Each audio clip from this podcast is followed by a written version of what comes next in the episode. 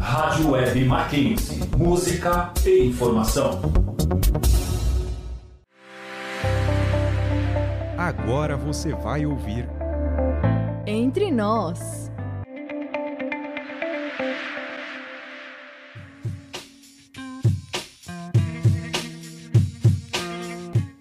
Galera, sejam muito bem-vindos ao Entre Nós, seu programa de rádio feito de alunos para alunos que irá te informar de eventos, palestras, acontecimentos e o mais legal é que toda semana trazemos um convidado para um bate-papo super interessante.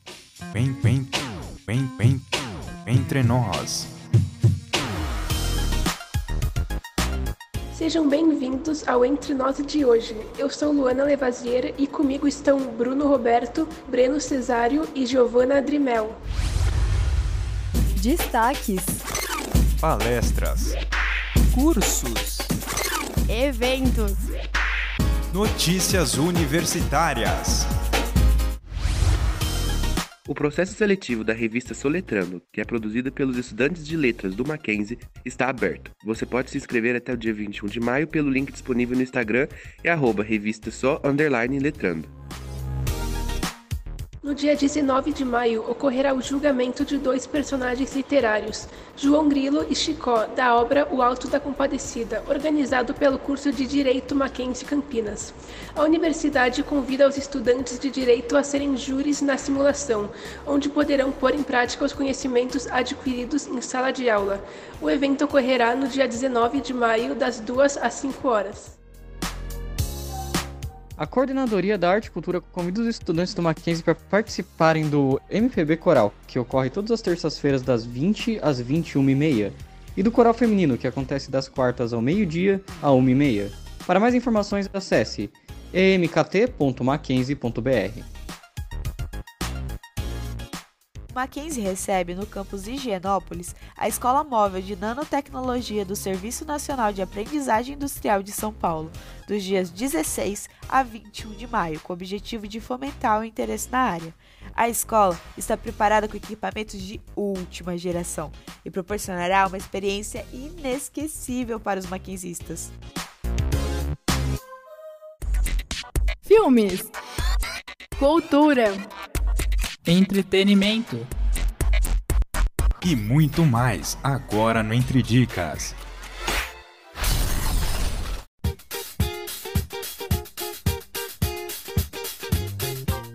Olá pessoal, aqui é a Luana e minha indicação da semana é o filme Os Gatos Também Choram, disponível na Netflix. A obra conta a história de Mio, uma adolescente que tem a capacidade de se transformar em um gato e usa isso a seu favor. É bem fofo e emocionante. Aqui o Breno e a minha indicação é a série Cavaleiro da Lua, série nova da Marvel disponível no Disney+, onde vemos a história de Steven que se encontra em uma corrida contra o tempo após descobrir que sua outra personalidade, Mark, fez um pacto com um deus egípcio. Oi, gente, aqui é a Gi e a minha indicação de hoje está localizada na livraria Martins Pontes da Paulista. Eu descobri uma escadinha secreta que leva a parte de cima da loja. É surreal. Tem livros de todos os gêneros e editoras com até 50% de desconto. Vale a pena ir lá e desvendar esse mundo mais barato da literatura. Oi, aqui é o Bruno e hoje eu vim recomendar a livraria Fonomag, no bairro da Liberdade. É a melhor livraria para comprar livros e mangás em japonês, com um acervo muito completo para quem já está aprendendo ou para quem já é mais experiente. Pessoal, nós vamos para um rápido intervalo e já já voltaremos para a entrevista da semana. Não saia daí, o Entre Nós volta daqui a pouco. Você está ouvindo Entre Nós. Estudar é uma forma de ampliar horizontes. E no Mackenzie, sempre é hora de aprender. Não importa se você é criança, adolescente ou adulto, porque aqui você sempre encontra educação de qualidade, do ensino fundamental à pós-graduação. Descubra o que o Mackenzie pode oferecer. Mackenzie, um mundo para você. Você está ouvindo Entre Nós.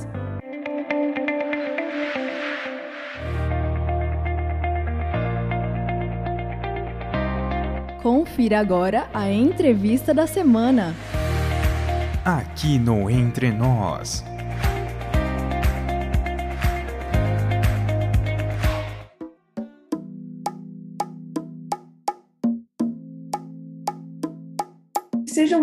Bem-vindos. Quem fala aqui é a Luana. Estamos aqui com uma convidada muito especial, que é a Patrícia Paixão. Ela é jornalista e professora universitária que atualmente leciona na Universidade Presbiteriana Mackenzie. Ela possui uma série de livros chamada Mestres da Reportagem, que atualmente conta com quatro volumes. Patrícia, você quer se apresentar um pouco para a gente? Claro. Olá, Luana. Olá, ouvintes do Entre Nós. É um prazer estar aqui com vocês para falar desse projeto tão especial que eu desenvolvo com estudantes de jornalismo do Mackenzie, mas também de outras universidades do país. Eu sou jornalista, sou professora de jornalismo, sou mestre em comunicação, doutora em integração da América Latina pela Universidade de São Paulo e leciono há 20 anos no curso de jornalismo. Bom, Patrícia, para começar, queríamos saber se você poderia nos contar um pouco sobre sua trajetória como jornalista. Então, eu comecei, eu me formei em 1999 na Universidade Metodista de São Paulo. Comecei a trabalhar no campo jornalístico desde a época de estudante, né, desde o segundo ano de jornalismo, fazendo estágio Fiz estágio na Rádio Record, fiz estágio num jornal voltado à comunidade japonesa, né, chamado Notícias do Japão, né, que circulava ali na região da Liberdade. Quando eu me formei, comecei a trabalhar já na área jornalística, inicialmente fazendo a comunicação de um sindicato, Sindicato dos Auditores Fiscais da Receita Federal do Brasil. É, depois eu fui trabalhar como repórter no portal IG, na época nasceu né, como uma proposta de ser o primeiro provedor de internet gratuito do país. Lá eu trabalhei no, no Último Segundo, que é um jornal do IG, né, um dos primeiros jornais digitais do país. E depois eu fui trabalhar na Folha de São Paulo, né? Trabalhei na agência Folha e na Folha Online como redatora, como repórter. Cheguei a ser subeditora, né, também. E da Folha eu fui, fui para a área de revista e fui ser editora de duas revistas segmentadas, uma na área gráfica, outra na área de papel e celulose. E depois voltei a atuar como assessoria de imprensa, como assessora de imprensa, né? Trabalhei como assessora de imprensa em diferentes organizações e a essa altura eu já comecei a trabalhar também como professora, comecei a dar aula de jornalismo, comecei lecionando na Uniban, na Universidade de Bandeirantes de São Paulo, que hoje não existe mais, porque ela foi comprada pela Anhanguera Educacional. É, lecionei também no curso de jornalismo da FIAN, é, nas faculdades integradas Rio Branco, lecionei também na EMI Morumbi, Fui coordenadora do curso de jornalismo numa faculdade chamada Faculdade do Povo, que era uma faculdade que existia, que ficava aqui no centro de São Paulo, pequena, mas com uma proposta interessante. E, de, e desde 2016 leciono no Mackenzie, também no curso de jornalismo, né? Então, essa é um pouquinho da minha trajetória profissional. Eu sou também responsável por um, uma página voltada a estudantes de jornalismo chamada Formando Focas, um projeto que eu comecei em 2015. Comecei pelo, com, é, com essa página como um blog, né? Com um perfil também, no, com uma página também no Facebook, com mais de 35 mil seguidores e depois é, fui levei esse perfil para o Instagram, né? E hoje ele está mais ativo no Instagram. Então essa é um pouquinho da minha trajetória profissional como jornalista e como professora. É um currículo incrível, sério. Obrigada. Sabemos que você possui uma série de livros com quatro volumes, A Mestres da Reportagem, em qual momento você decidiu começar a escrevê-los e qual foi a motivação? Eu, como professora de jornalismo, eu sempre procurei fazer coisas que eu senti falta na minha formação. Quando eu era estudante de jornalismo, eu queria muito ter a oportunidade de participar mais de projetos que me, que me possibilitassem ter uma vivência do mercado jornalístico. E lá na faculdade que eu fiz, que era metodista, tinha a possibilidade de a gente fazer reportagens para um jornal de bairro, que era o Rude Ramos Jornal, um jornal eu conversava com o bairro ali de Rude Ramos, no ABC, mas fora isso não tinha outras possibilidades, né? Por exemplo, não, eu, eu sempre quis, sempre gostei muito de livro, né? E, e não, não teve essa possibilidade de eu poder participar de um livro durante a faculdade. Então, quando eu comecei a dar aula, eu logo comecei a pensar em como eu poderia proporcionar alguma vivência de mercado para os meus alunos, fora os veículos laboratórios da universidade, que experiência de mercado poderia proporcionar para o meu aluno. E aí surgiu a ideia de fazer um livro com os meus alunos, porque seria realizar dois desejos, um desejo meu de fazer um livro e, ao mesmo tempo, é, tornar os meus alunos autores também de um livro, ter, proporcionar a eles a experiência de serem autores de um livro antes deles se formarem no curso, né?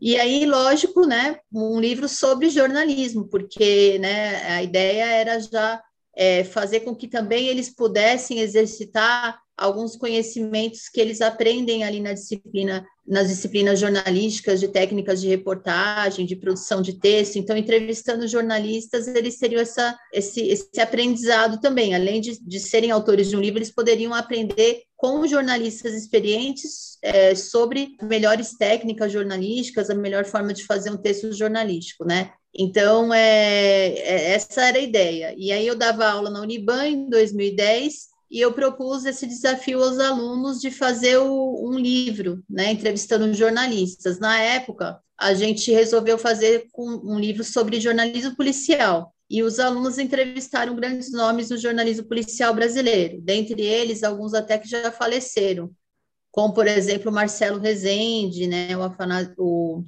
Jazade não, o Afanásio Jazade está vivo, se eu não, acho que está vivo ainda, se eu não me engano, está sim. É, o Gil Gomes, mas o Marcelo Rezende e, e outros grandes nomes que estão vivíssimos da Silva, né, é, como a Fátima Souza, que é a primeira mulher, uma das primeiras mulheres do jornalismo policial, foi ela que descobriu o PCC, o primeiro comando da capital, né, é, o Josmar Josino, que é outro grande nome. Então, os alunos, é, a ideia era eles pesquisarem sobre a carreira desses jornalistas, sobre as reportagens que eles fizeram e montarem, então, as perguntas para a entrevista, né? E, e, também perguntando sobre bastidores dessas reportagens que esses jornalistas produziram, as técnicas que eles usaram, né? Para entrevistar as pessoas que, dessas reportagens, né? E aí os alunos abraçaram aquele desafio, a gente lançou esse primeiro livro chamado Jornalismo Policial Histórias de Quem Faz, foi em 2010. Em 2012, eu já estava naquela faculdade do Povo, onde eu era coordenadora do curso de jornalismo e dava aula também, não era só coordenadora. E aí os meus alunos da faculdade do Povo, eles falaram, ah, professora, por que, que você não faz um livro com a gente também? Você só fez com os alunos da Uniban? Isso não é justo. Eu falei, tá bom, gente, vamos fazer um livro então, né? Mas a gente tem que pensar sobre qual vai ser a temática desse livro, porque jornalismo policial a gente já fez, né? Vamos fazer, sei lá, sobre jornalismo político, jornalismo econômico, a gente começou a discutir. Só que aí é, a gente juntos chegou à conclusão de que a gente poderia fazer um livro pegando jornalistas de todas as editorias, não só de uma, né? Então daria para pegar é, gente do esportivo, da, do econômico, da moda, do ambiental, de várias editorias, né? E, e desde que a gente é, focasse em uma função que é bem importante no jornalismo, que é a, a função de repórter, e aí a gente pegaria repórteres, né, é, jornalistas que têm é, experiência comprovada como repórteres há muito, né, há muitos anos, ou mesmo que sejam poucos anos, mas que já tenham feito reportagens muito emblemáticas, muito importantes, em diferentes áreas, na área esportiva, econômica, política, na área de moda, ambiental, enfim. E aí nasceu o projeto Mestres da Reportagem, né? O nome foi, da, foi esse justamente porque a ideia era pegar repórteres, né, com muitos anos de carreira ou poucos, mas que em todos os casos eles tivessem uma experiência comprovada em reportagem, tivessem feito reportagens de grande impacto na sociedade. E, e mostrar, portanto, para a sociedade a importância do gênero reportagem, porque o gênero reportagem é o que verdadeiramente é, elucida os fatos na sociedade, porque a reportagem ela aprofunda né, o, o fato. A notícia não consegue fazer isso, mas a reportagem consegue. Ela faz um aprofundamento do fato, ela mostra as causas do fato, por que, que aquilo está acontecendo, né? Então, é um gênero muito importante para a sociedade, porque é, é, o gênero com o qual a gente consegue mostrar para a sociedade por que, que os problemas estão acontecendo, por, né, o que está por trás deles, né? E aí a gente falou, vamos fazer um livro, então, né, chamado Mestres da Reportagem, para exaltar repórteres de diferentes áreas, mostrando reportagens que eles fizeram, os bastidores dessas reportagens e tudo mais. É, e fizemos, então, o volume 1, que foi lançado em novembro de 2012. Só que assim que eu lancei o volume 1, né, é, alunos que estavam entrando na faculdade no primeiro semestre já começaram a me procurar, pro, a gente quer o 2, a gente quer o 2, porque a gente quer participar também. Aí eu falei, gente, então não vai ser mais um livro, vai virar uma série, porque se tiver Mestres da Reportagem 2, né, já, já se transforma numa série. E aí falei, tá bom, vamos fazer, né? Eu, professora, que não consigo falar não para nada, né? É, e, assim, como eu sempre digo, os meus, eu, eu amo os meus alunos porque eles abraçam todas as minhas loucuras jornalísticas, né? O que eu não consigo fazer hoje por ter uma vida muito corrida, né? Da aula o dia inteiro, mãe de duas meninas, enfim, os meus alunos vão lá e fazem. Então eu falei, tá bom, vamos, vamos para mais essa loucura, fazer mais um volume. E aí a gente estava fazendo esse segundo volume com os alunos da Faculdade do Povo, quando a Faculdade do Povo fechou, né? Do nada, a gente não foi comunicado com antecedência. Eu e os alunos e, e todos os outros professores fomos tomados de é, com essa notícia assim absurda do nada falaram que a faculdade ia fechar porque ela estava é, enfim ruim é, economicamente falando mal das pernas né financeiramente falando e, e, eu me vi desempregada isso foi no final de 2015 eu e todos os outros professores da faculdade né e os alunos se viram desamparados porque eles não sabiam para onde eles iam né? Porque eles estavam ali no meio do curso. E esses alunos que estavam fazendo volume 2. Aí, enfim, começou o ano seguinte de 2016, os alunos, cada um teve que ir para uma faculdade diferente para continuar seus estudos, nas faculdades integradas Rio Branco, na Imunubi, e aqui no Mackenzie, foi quando eu comecei no Mackenzie, e aí eu fiquei com aquele projeto do volume 2 pela metade, e sem saber o que fazer, porque agora esses alunos não estavam mais numa faculdade só, eles estavam em diferentes faculdades. Aí eu falei, foi quando eu tive a ideia, eu falei, quer saber, esse projeto não vai ser mais de uma faculdade só, ele vai ser um projeto independente de faculdade, aberto a qualquer estudante de jornalismo do Brasil, né? Porque ali seria uma maneira de eu poder abrigar todos aqueles meus alunos que agora estavam em diferentes faculdades e também convidar outros alunos de outras faculdades, inclusive as faculdades que eu estava lecionando, Mackenzie, a Morumbi e a Rio Branco. Então, eu transformei a, a série numa série aberta a estudantes de jornalismo de todas as faculdades do Brasil, e comecei, né, através do, dos contatos que eu tenho na minha página, Formando Focas, ter contato também com alunos de outros estados, e aí chamava esses alunos para participar da série também, né, e a série foi crescendo, quando eu fui ver, eu não tinha mais um grupo, eu não tinha mais o volume 2, eu já tinha o volume 3 também, porque o volume de entrevistas aumentou muito e não daria para comportar num único volume. Então, a gente lançou o volume 2 e 3, já envolvendo alunos de várias faculdades do Brasil, lançamos em 2018. E assim que eu terminei o, esse, o lançamento desses volumes em 2018, do 2 e do 3, é, novos alunos que eu fui conhecendo nas salas de aulas pediram para entrar na série e a gente começou a produzir volume 4, né?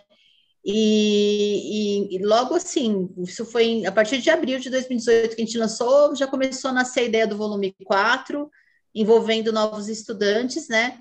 E aí a gente lançou o volume 4 agora, no dia 9 de abril desse ano, e já estamos com o volume 5 em andamento, porque, de novo, mais alunos né, se interessaram para participar do projeto. Sempre falo do projeto em sala de aula, né? Então, sempre tem os alunos que falam, ah, eu quero entrar no projeto. Então, hoje eu, eu não consigo ver um fim para a série, né? E eu acho muito legal isso. É uma série que ela tem um, um tempo de vida assim é, ilimitado, porque sempre haverá bons repórteres, né?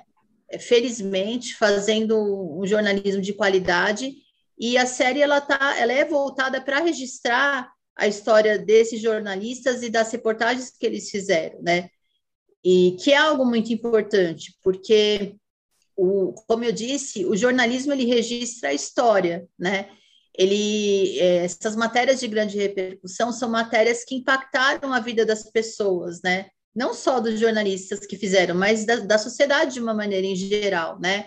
Quando a gente pensa, por exemplo, numa reportagem como a do Audálio Dantas, que é, deu visibilidade para Carolina Maria de Jesus, que é uma das principais escritoras negras brasileiras, ele encontrou a Carolina dentro da favela do Canindé, e foi a partir da reportagem dele que o Brasil pôde conhecer o talento da Carolina Maria de Jesus, que ela era uma grande escritora.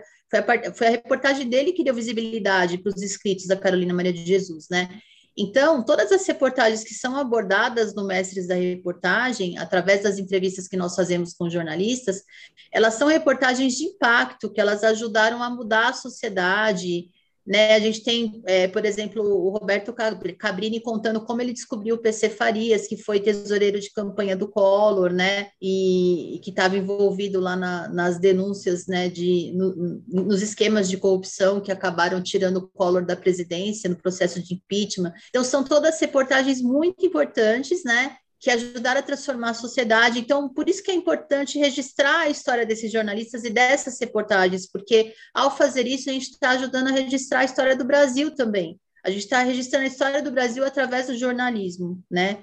Então, eu acho que a série ela tem um papel essencial, e é isso, né? E que venha o volume 5 agora, que já está em andamento, com novos estudantes de jornalismo participando é uma ideia incrível, então é muito bom saber que tanta gente acolhe, sabe? Seus alunos acolhem, sabe? Porque realmente é uma ideia muito boa. Então, que bom que é um projeto uhum. tão querido. Quais dos repórteres que já apareceram nos livros, quais deles foram mais difíceis de entrar em contato? Então, todos eles que participaram, eles sempre demonstraram assim um respeito muito grande pelo projeto, uma vontade de participar, mas alguns deles são muito, muito ocupados. Eu mesma, eu sempre faço uma das entrevistas, né? E no volume 1 eu, eu, entrevistei a Eliane Brum, que eu amo ela de paixão, para mim é a principal jornalista do Brasil hoje, uma deusa suprema do jornalismo, enfim, queria ser 1% daquela mulher. Então, assim, é muito difícil entrevistar a Eliane porque ela está sempre muito ocupada, ela as matérias dela são matérias de campo, então ela tipo passa meses para cobrir uma realidade. Na época que eu tentei em contato com ela, ela estava na Amazônia, estava fazendo uma matéria lá e era muito difícil ter tempo para falar com ela. Então ela falou: Patrícia, eu acho muito legal o projeto, eu queria te ajudar, mas eu não tenho tempo. E eu tive que ficar muito no pé dela para conseguir a entrevista. Assim, ela me. Uns três e-mails que eu troquei com ela, ela me disse não. Falou: não, não dá, eu acho legal, mas não dá, não dá. E, e aí eu acabei apelando para uma conversa que eu tive com o Caco Barcelos, né? Uma vez eu fui entrevistar o Caco Barcelos e ele falou: ó, a Eliane Brum, se você se você está fazendo um livro sobre grandes mestres da reportagem, a Eliane Brum ela tem que estar tá no seu livro de qualquer jeito. Aí eu peguei e falei isso para ela, né? Num dos, nos terceiros e-mails lá que eu mandei para ela, eu falei, Eliane, o próprio Caco Barcelos falou para mim que não dá para eu fazer um livro sobre mestres da reportagem sem entrevistar você. Então eu vou ficar da sua cola, eu não vou desistir da entrevista. Aí ela falou: ai, tá bom, Patrícia, vamos marcar essa entrevista e a gente acabou marcando num café lá em Pinheiros e, e, e, eu consegui fazer a entrevista. Então, teve alguns, algumas entrevistas que foram difíceis de serem conseguidas, mas não porque o jornalista não queria dar entrevista, mas porque o jornalista era muito ocupado. A do César Tralli também, que foi um ex-aluno meu que fez, inclusive esse meu aluno hoje já é um jornalista premiado, daqui a pouco ele vai ser entrevistado para a série Mestre da Reportagem. Porque está acontecendo isso também, os, os os primeiros autores da série hoje eles já são jornalistas que estão muito conceituados, ganhando prêmios. Em breve eles vão ser entrevistados aí dos próximos volumes.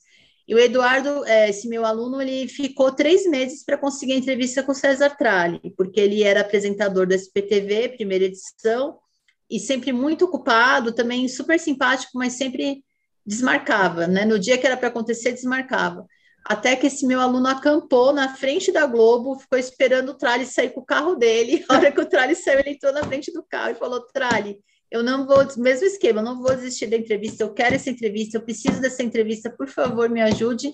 E aí ele marcou a entrevista e aconteceu. Então, teve algumas entrevistas que foram difíceis por conta da agenda do jornalista, mas no final deu tudo certo. Sim, que bom que deu tudo certo. E isso só mostra assim que o bom repórter tem que ser chato, o bom repórter ele tem que ser cara de pau, ele tem que insistir né, para conseguir o que, é, a informação que ele quer, porque foi na base da insistência que a gente conseguiu essas entrevistas. Se a gente tivesse conformado com o primeiro não que o jornalista deu, a gente não tinha conseguido as entrevistas. Repórter legal não consegue matéria boa. O que você sentiu assim quando você finalizou o primeiro volume? Deu uma sensação muito grande de realização, porque diferentemente do primeiro livro, né, que era um livro só sobre jornalismo policial, com menos alunos também, no primeiro livro, acho que eu tinha 16 alunos participando do projeto. O Mestres da Reportagem, volume 1, a gente tinha mais de 80 alunos como autores. Então, foi um projeto muito ousado, assim, você trabalhar com 80 estudantes de jornalismo com textos diferentes, você padronizar isso tudo depois, né?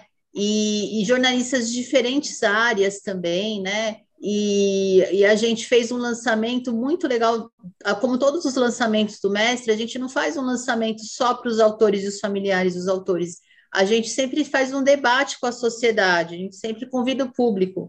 Então, né, no volume 1, a gente lançou na Livraria da Vila do Shopping de Genópolis e foram mais de 200 pessoas do público assistiram, né? E, e interagiram com os jornalistas, a gente convidou alguns jornalistas entrevistados, então foi uma noite assim de muita sensação de realização, de dever cumprido, sabe? De pensar que um projeto tão ousado se tornou realidade, né?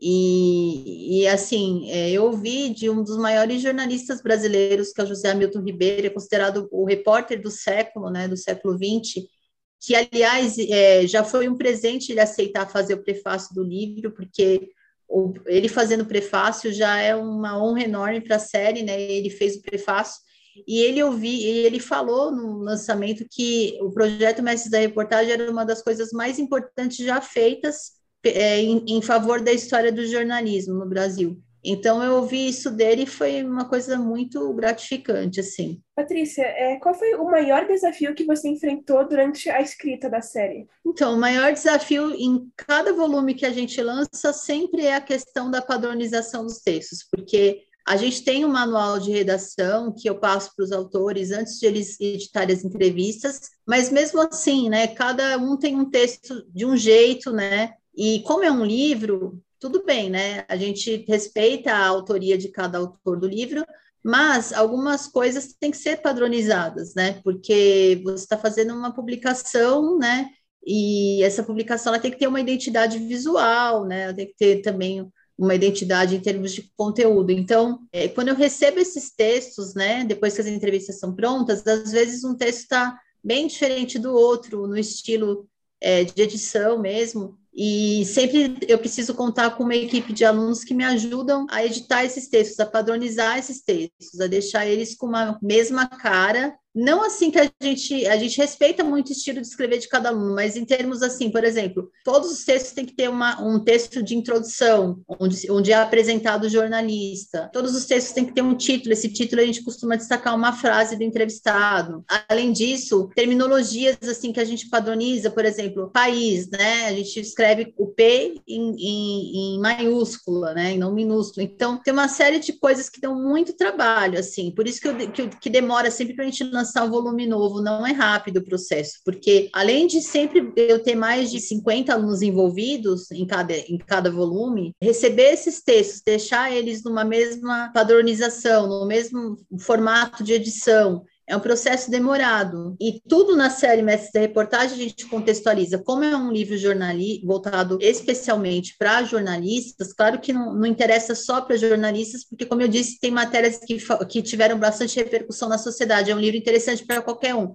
Mas o público primeiro acaba sendo, óbvio, estudantes de jornalismo e jornalistas, né? E é um público, portanto, muito criterioso, né? Não é fácil você escrever para jornalista. O jornalista é chato, o jornalista entende de português, jornalista né, entende das coisas, então a gente também tem um, um trabalho grande para checar todas as informações que o entrevistado fala, pesquisar, né? Então, se ele citou, por exemplo, o caso Isabela Nardoni, a gente vai pesquisar quando foi, coloca direitinho essa contextualização entre colchetes, em que ano aconteceu, como aconteceu. Isso tudo dá muito trabalho para fazer. Então, assim, você leva pelo menos uns três meses nesse processo de, de padronização dos textos da edição, né? E essa é a parte, sem dúvida, que dá mais trabalho. Todas as outras é um processo meu mais de gerenciamento, né? Os alunos, o processo é, começa assim, né? Eu sugiro os nomes dos jornalistas a serem entrevistados, né? Às vezes o aluno também traz uma sugestão, eu só verifico se realmente é um repórter que tem bastante experiência em reportagem, né? E assim que fecha os nomes, os alunos fazem uma pesquisa sobre o jornalista que eles vão entrevistar. E aí eles vão levantar as principais matérias que esses jornalistas fizeram. Por exemplo, se é um repórter de TV, ele vai ter o aluno que vai entrevistar ele vai ter o aluno que vai entrevistá-lo vai ter que assistir a essas principais reportagens que ele fez para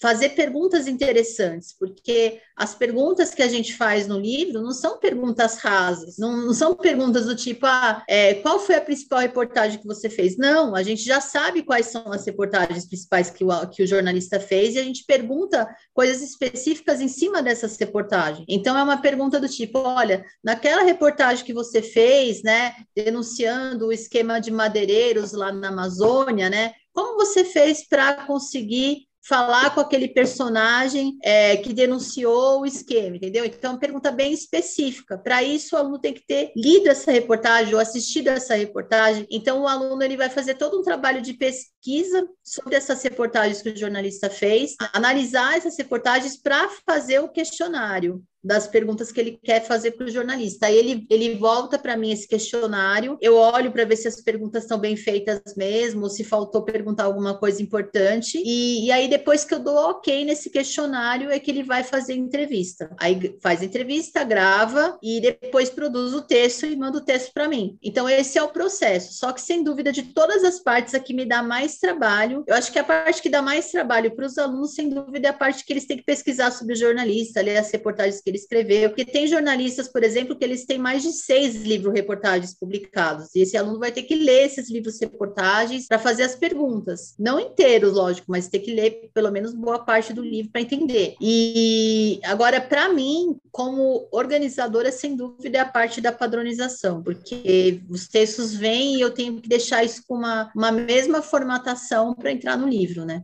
Você poderia dar uma dica para estudantes e professores de jornalismo que gostariam de começar a escrever um livro da área, como seus livros da série Mestres da Reportagem? Eu acho que o primeiro ponto, assim, para você é, começar a pensar nisso, é você escolher um tema que seja pertinente. Porque o, o fazer um livro é um gasto muito grande de energia, de dinheiro, não é fácil publicar livro no Brasil, né? É muito caro, né? Então, você demora muito para fazer, envolve muita pesquisa, muita dedicação. Então, é, para você gastar todo esse, esse tempo, esse dinheiro para fazer um livro que já foi feito, eu acho que não vale a pena né? Então, começar assim, fazendo uma pesquisa, né? É, esse tema que eu quero escrever, ele já foi trabalhado? Se já foi trabalhado, como é que eu posso trabalhar é, o tema de um, com um olhar diferente, pelo menos, um olhar que não foi dado, uma abordagem que não foi dada, porque senão você corre o risco de gastar um tempo enorme, uma energia enorme para fazer um livro que já foi feito e ninguém vai ler, ninguém vai comprar, né? Então a primeira coisa é essa. Quando a gente teve a ideia de fazer o projeto Mestres, a gente viu que não tinha nada parecido, então a gente quis fazer por ser uma coisa inédita, entendeu? Depois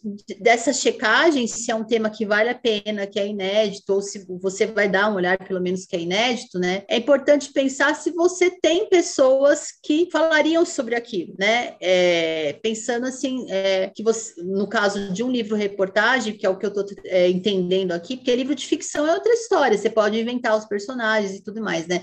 Mas um livro-reportagem, você tem fontes para falar sobre aquilo? Se você for fazer um livro-reportagem, por exemplo, é, sobre pessoas que é, tiveram experiências dramáticas com droga, né? Você tem pessoas que passaram por isso, que topam falar para você, você vai conseguir essas pessoas, né? Então, são coisas importantes de você pensar, né? E depois disso, que você já definiu o tema e você já sabe as pessoas com as quais você vai entrar em contato, é estruturar mesmo esse livro livro, né? Como você quer que ele comece? Qual seria o capítulo 1? Um, qual seria o capítulo 2? De uma maneira que um capítulo seja bem diferente que o outro, né? Porque a gente não pode ter um livro em que todos os capítulos você acabe repetindo as mesmas informações. Tem que ser um livro interessante, que a pessoa comece já um primeiro capítulo que deixe a pessoa instigada, e aí um segundo que tragam algo a mais, né? Que não trouxe o primeiro. Então, pensar nas, na estruturação desses capítulos, né? E, por último, na estética desse livro, porque também não adianta você ter um conteúdo maravilhoso, ter feito ótimas entrevistas, ter um texto maravilhoso, se você, na hora de apresentar esse livro, não diagrama ele de uma maneira que seja é, esteticamente bonita e agradável para a leitura, né? Porque um livro ele também precisa ser agradável para a leitura, ele tem que ter uma, um tamanho de letra bom para ler, que não canse a vista, ele tem que ter imagens, né? Ele tem que ter um conceito por trás dele, que faça o texto casar com esse conceito, né? Então, esses seriam os conselhos que eu dou para quem deseja lançar um livro reportagem. Adorei as dicas. Muito obrigada, Paty. Sério, você é uma ótima profissional e a série é incrível. Muito obrigada por ter topado participar dessa entrevista do Entre Nós.